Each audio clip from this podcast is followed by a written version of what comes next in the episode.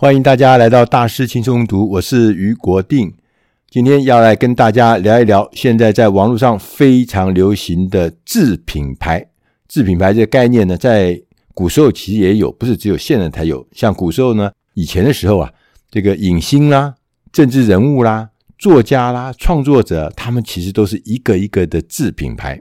那在过去，只有这些名人。这些厉害的人，他们才有自品牌。但在网络世界呢，你会发现，好像每一个人都需要建立起一个自己的自品牌。因为自品牌，它不但是一个品牌，它更重要是每一个人开创自我实现的重要的事业的一个呃环节，或者是一个关键因子吧。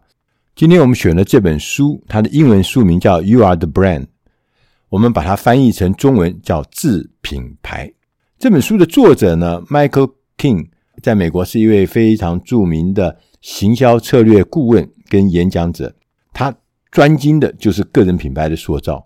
他曾经在很多的地方担任顾问，呃，担任执行顾问。他也出了好几本重要的书，譬如说，他曾经在 John Maxwell，大家都知道，这 John Maxwell 是做领导力培训的专家，他也出过很多很多书。他有很多的书，我们大家轻松读。也都曾经收入过。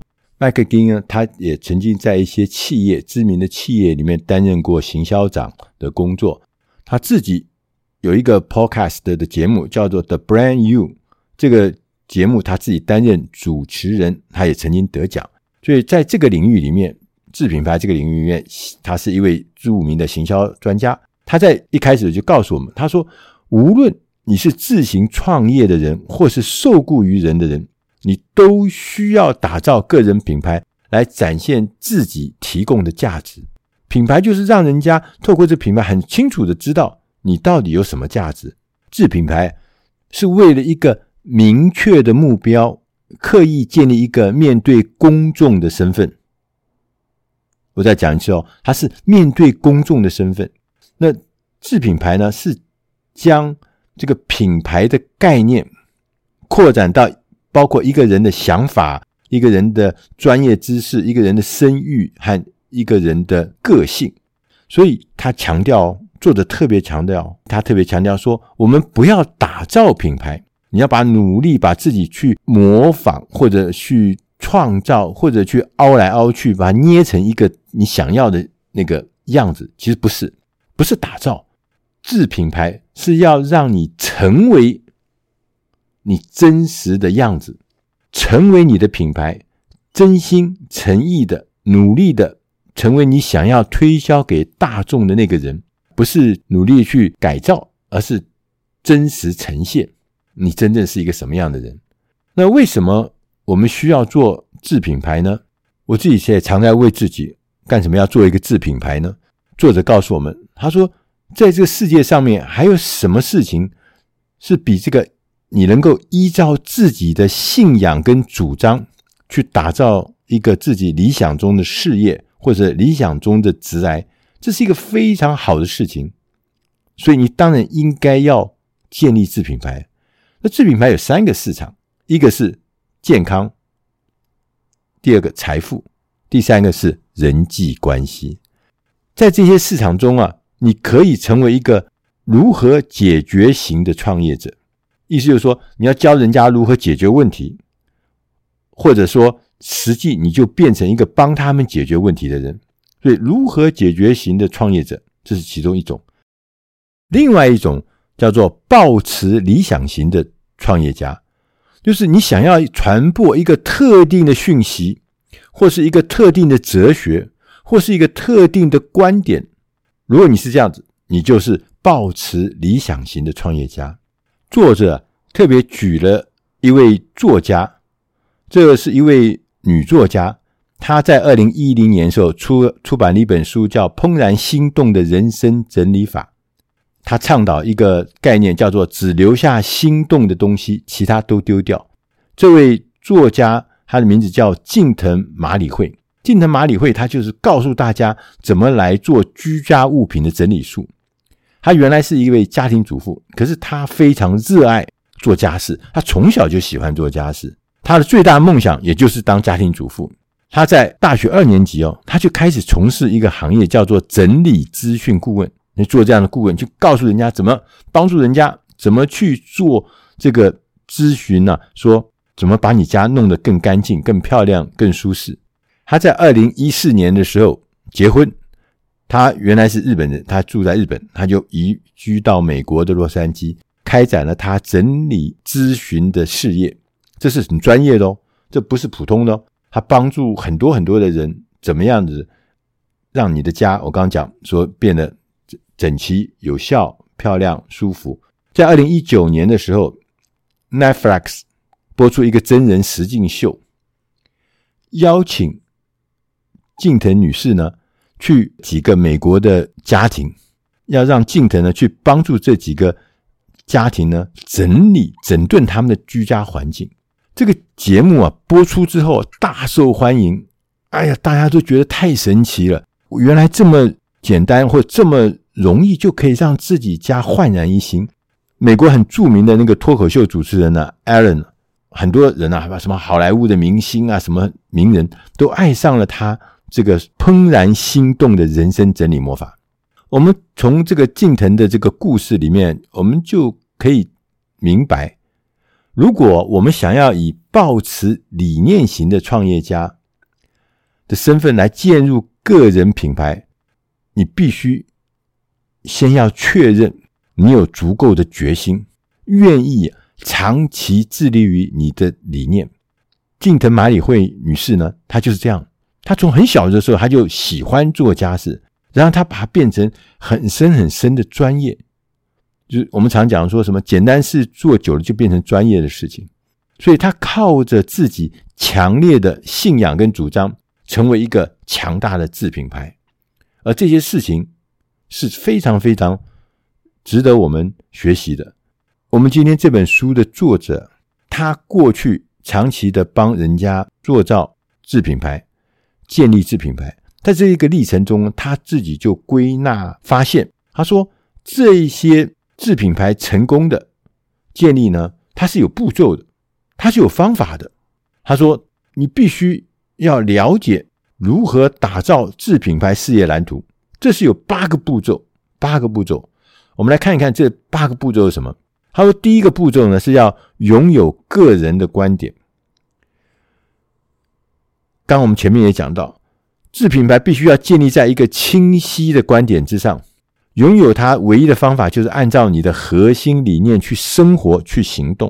刚刚我们前面讲的近藤麻里会，他就是这样的，他相信这事情，他认同这事情，他也行动，他也在生活中执行这个事情。所以，厘清自己的观点就变得很重要。你要先确定什么事情会激励你，让你兴奋，让你愿意投身。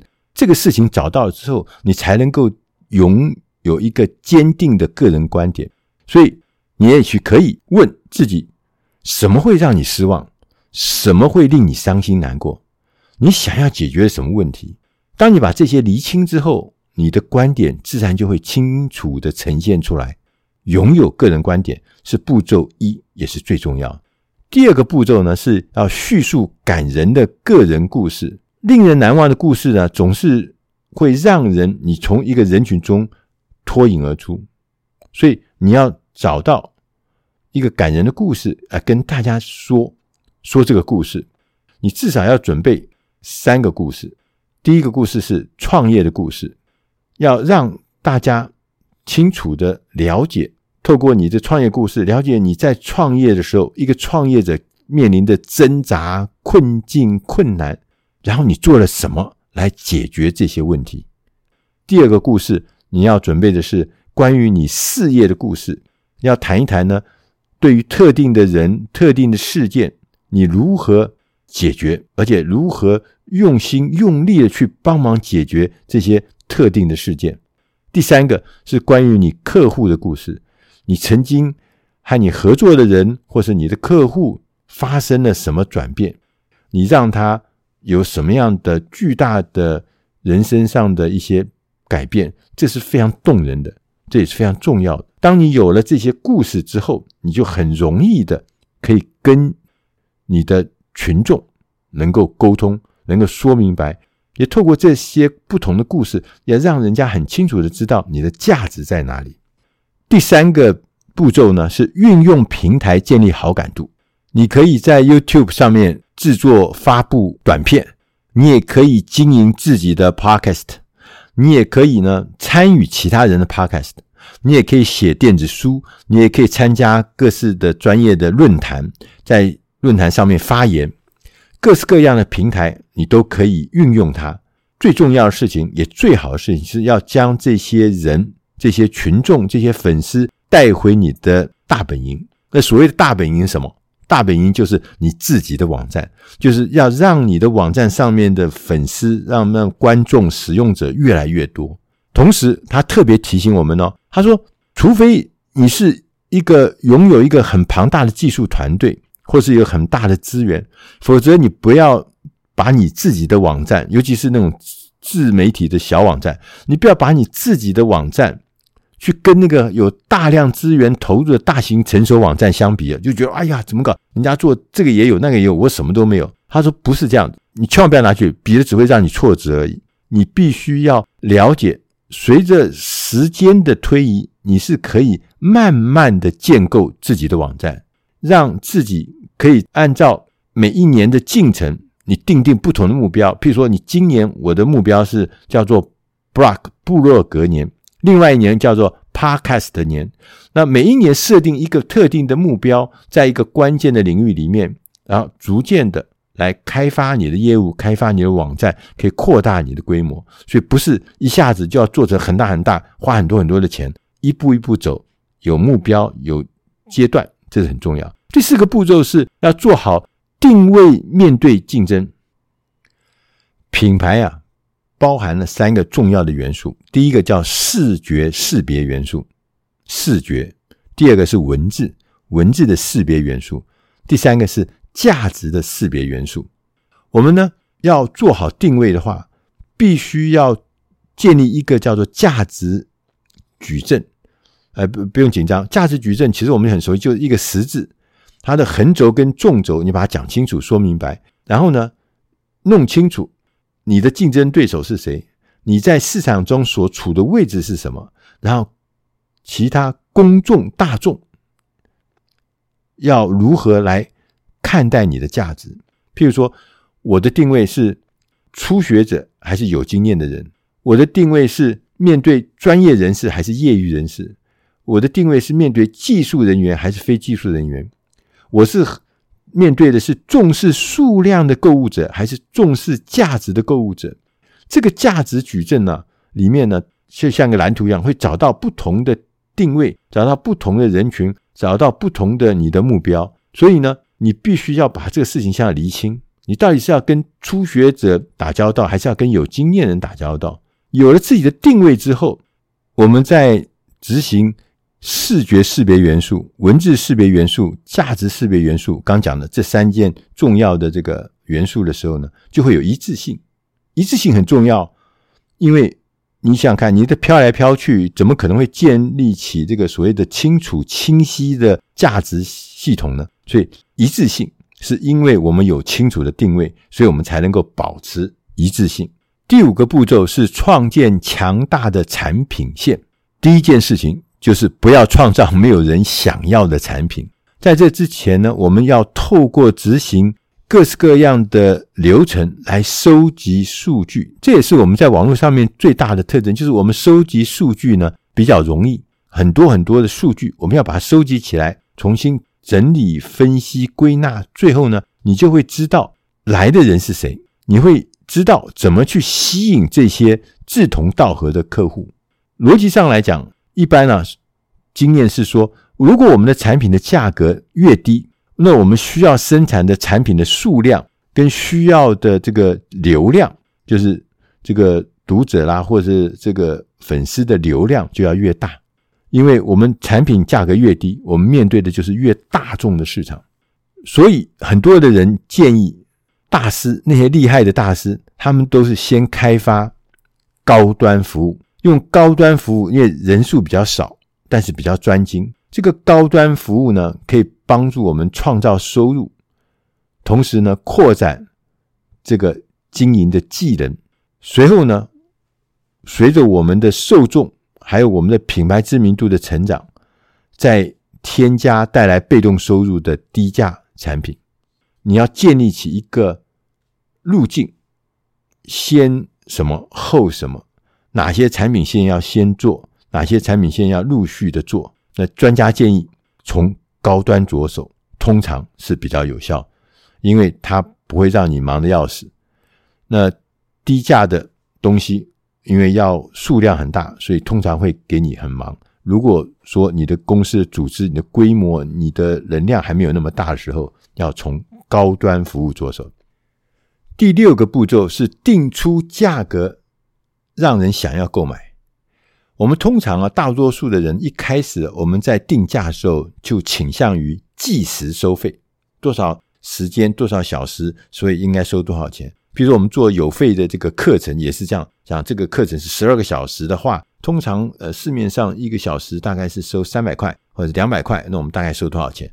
但是作者认为这样子做会反而对你不一定有利，因为计时收费的状态之下，你工作做得越好，完成的速度越快，有的时候你赚的钱反而越少。所以你应该要用另外一个思维来想。如果说我们可以是基于成果的价值来定价，就是我的产品会帮你、帮顾客、帮消费者得到什么样的成果，而这个成果的价值来定价的话，你的收益可能会更多。而我们就可以尝试依照顾客他从这个方案之中、从这个服务之中、从这个产品之中，他会获得怎么样的不同的价值吗？那因为不同的价值，所以就建立了不同层级的价格，低价的、一般的、高价的。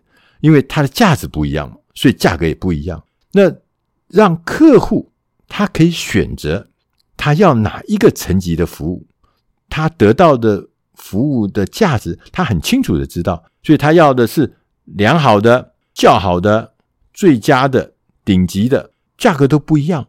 那也许有的客户就说：“那我只要一个。”基础的东西就好，所以我付少一点钱没问题。有的说我要得到的是很顶级的、最棒的，所以我付高价，那也是天经地义的事情。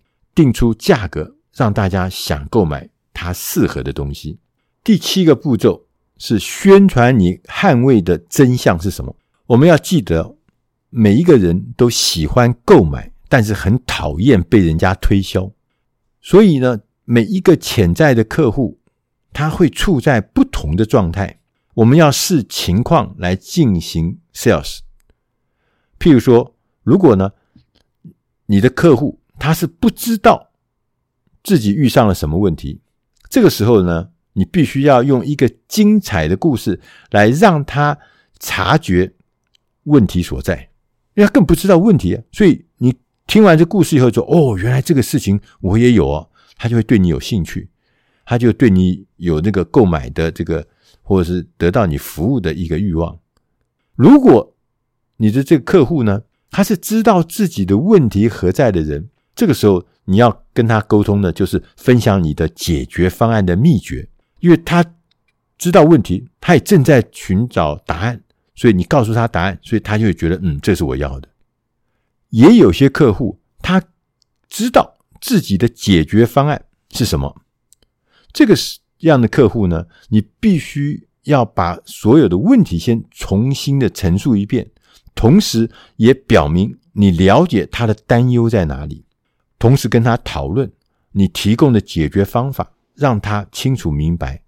当然，市场上也有些人是他知道市场上有一个产品是可以解决他的问题的，这个客户他认识你的品牌，这样子的客户呢，你必须依据你的公司的可靠性、你产品的声誉，向他做出承诺，以促使这样子知道你存在，但是没有行动的这样的客户呢，进行下一步的行动。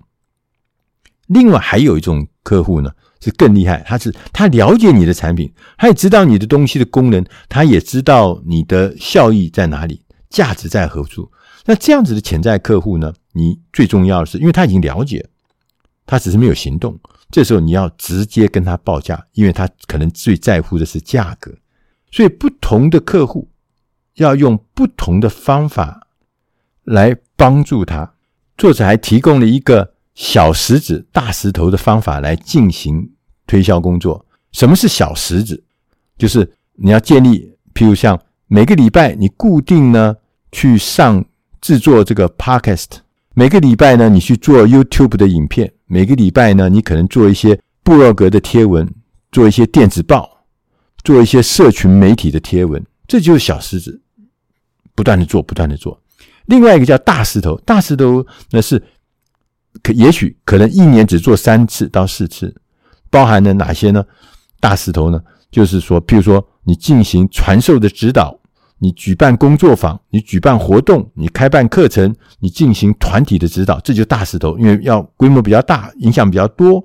然后呢，你一年做三四次。你小石子跟大石头呢，一定要同时存在，交互运用，这样子我们。可以让我们在市场上保持知名度，然后呢，我们可以透过这些小石子、大石头，能够创造出我们的工作成果，能够吸引更大的客户，能够得到更大的舞台跟更多的机会。第八个步骤是与合作伙伴携手打造绝佳的关系。我们特别强调是战略合作伙伴关系，有一些单位。可以补你的不足，有一些单位呢，可以让你能够的能量得到更大的价值发挥。有一些方法，譬如说，你可不可以让自己可以变成别人的研究的案例啊？比如跟学校、跟研究单位合作，人家来研究你，然后变成案例。你可不可以参加大师级的电话辅导课程？参加大师级的群组？参加这些实体的活动跟专业人脉的课程，你可不可以去寻找合作伙伴，然后在跟合作伙伴的合作过程中贡献我们自己的技能？你可不可以去主持一些聚会，在一些讨论的一些关键的节目啦，或关键的题目啦，或是分享啊啊，我们最近有什么令人兴奋的计划正在进行啊？这些聚会上面，你去当主持人。让这些讯息透过这些聚会能够传播出去。作者还告诉我们，他说这些事情啊，你千万不要等到你已经变成一个有很大受众、很大粉丝群的 somebody 的时候，你才去做。你必须要现在就开始，你现在就要注重这件事情。你要重视你现在服务的人，现在当下就是目前你服务的人，哪怕他只是一小群人也没关系，即使。哪怕去做了一个小的活动，你也要专注在添加价值感上面。你千万不要担心谁来了，谁没有来。没有来的人，你不用担心他。为什么？因为你最重要的是当下，你叫全心投入在眼下跟你共处的人的身上。他来了，他才是最重要。让每一个人的体验跟你一起共呃共同互动的体验。都是非常开心、非常满意的，你自然就会扩大。正如啊，在美国最大的一个房地产加盟体系的创办人 Gary Keller 他讲，他说成功是连续性的发生，不是，而不是同时发生的，所以它是连续的，一个接一个的，而不是同时来的。你不要在一夜之间就把所有的事业都建立起来，也不会，也不能。但这个蓝图会引导你通往那样的成果，所以我们要建立起一个自品牌的蓝图，然后一步一步的去实现我们这个事业的蓝图。以上的内容是出自《大师轻松读》第八百三十七期《自品牌》，我是于国定，希望今天的内容对你的事业、对你的工作、对你的生活都能帮上忙。谢谢大家的收听，我们下集再会。